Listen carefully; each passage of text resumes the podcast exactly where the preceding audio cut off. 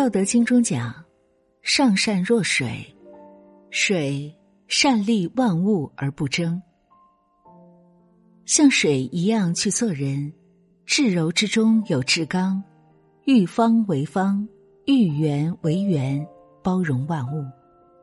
这是一种智慧，也是一种境界。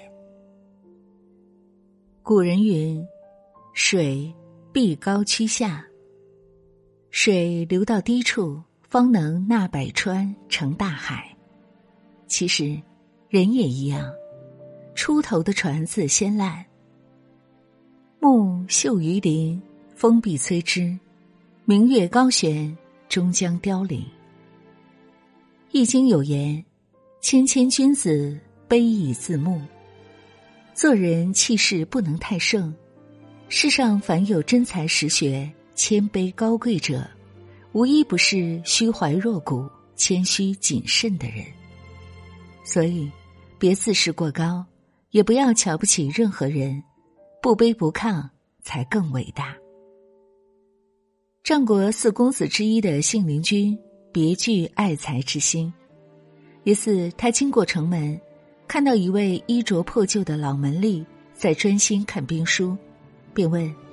先生何故苦读兵书，不与他人闲聊？老门吏说：“老朽虽年岁已高，但心有报国之志。”信陵君甚感佩服，含礼告别。他四下打听，得知老门吏是隐士高人，便大摆宴席，带着随从车马邀请老门吏。信陵君没有一点架子，态度十分谦恭。入席后，人们见首席坐着的既是一个衣着破旧的穷老头，大感疑惑。信陵君依旧笑而不语，奉他为上宾。这个穷老头名叫侯莹，正是这个侯莹，在日后用自己的死为信陵君拦下了以下犯上的死罪。古人们所谓的“士为知己者死”。除却大仁大义之外，更重要的是，在彼此上得到了更多的尊重和平等。而尊重平等的背后，更多的是谦逊。他们看得见高处，也守得住低处，卓而不群，却又谦恭有礼。《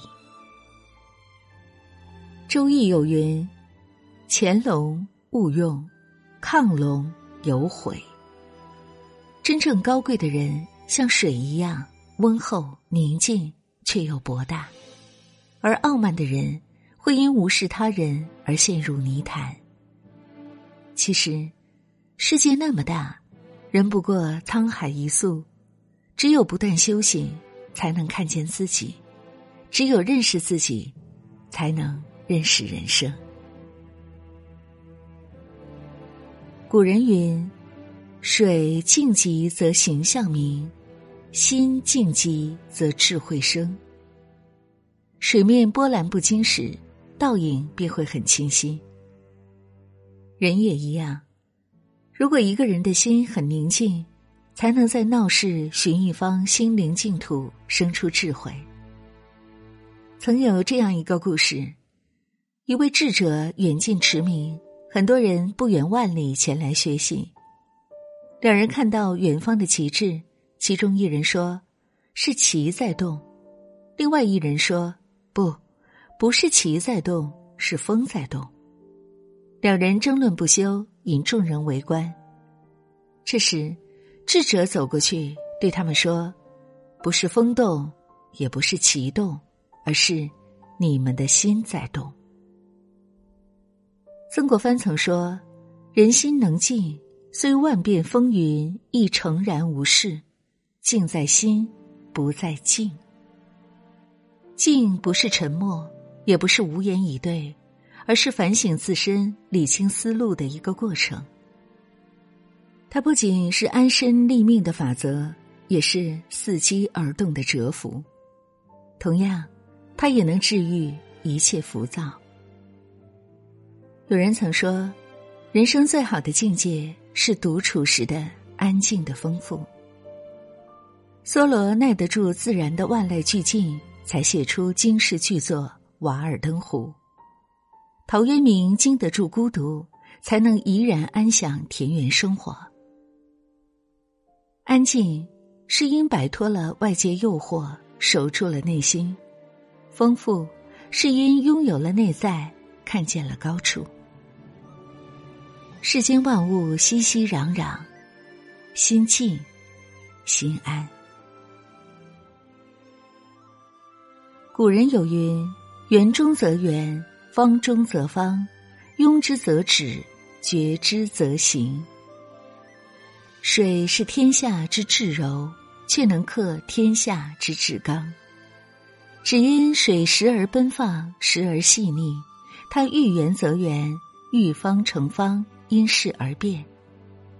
春为露，夏为雨，秋为霜，冬成雪。我们的人生也是一样的，做人不宜太刚，太刚易折。只有学会变通。才能应对人生的各种挑战。从前有个商人做生意失败，不能释怀，便找到一位智者。智者舀了一瓢水，把水倒入杯子，又倒入花瓶，之后他又把花瓶里的水倒入土地，水融入土地不见了。商人茅塞顿开，人应像水一样，不管盛进什么容器，都要适应。山不转水转，水不转人转。当我们无法改变世界的时候，能做的只是适应它。所谓“穷则变，变则通，通则久”。只有为变所适，刚柔相易，才能真正做到无形胜有形。孔子家语有言。水为善下，方成海；山不经高，自极天。圣人胸中有大道，得失成败在其中。像水一样做人容万物不高调有韧性变则通。我们这一生才足够精彩。有人说高山上的湖水是躺在地球表面上